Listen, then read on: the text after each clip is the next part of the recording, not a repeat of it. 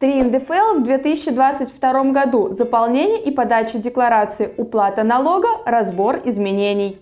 Налог на доходы физических лиц, как правило, уплачивается автоматически. Он удерживается заработной платы, но в ряде случаев физические лица должны самостоятельно рассчитать сумму налога и подать в налоговый орган декларацию по налогу на доходы физических лиц. Форма 3 НДФЛ. Оставайтесь с нами до самого конца, чтобы не упустить самого главного. Будет много полезной информации. Подписывайтесь на наш канал, ставьте лайки, пишите комментарии. Мы обязательно на них ответим. Соответствии со статьей 217 Налогового кодекса Российской Федерации не все доходы физических лиц облагаются НДФЛ. Облагаются налогом доходы от продажи имущества, находившегося в собственности менее 3 или 5 лет, в зависимости от вида имущества. В сдаче имущества в аренду. Доходы от источников за пределами Российской Федерации. Доходы в виде разного рода выигрышей.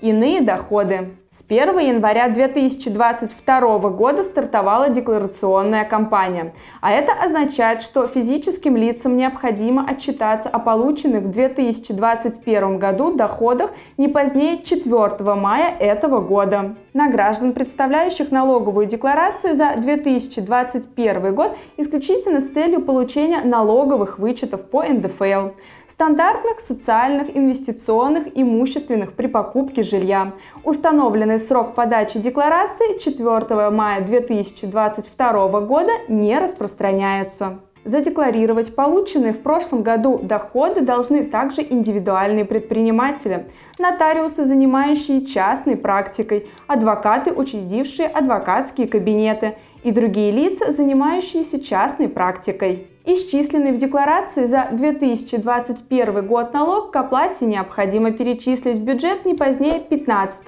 июля 2022 года. От предоставления декларации за 2021 год и обложения НДФЛ освобождаются доходы семьей с двумя и более детьми, полученные от продажи единственного жилья, независимо от срока нахождения такого жилья в их собственности. Такой порядок применяется при соблюдении определенных условий. Порядок заполнения и отправки декларации за 2021 год следующий. Для пользователей сервиса «Личный кабинет налогоплательщика для физических лиц» доступна электронная отправка декларации по НДФЛ в налоговую инспекцию. Также декларацию можно сдать на бумажном носителе лично либо Почты России. Бланк декларации предоставляется бесплатно в налоговых инспекциях.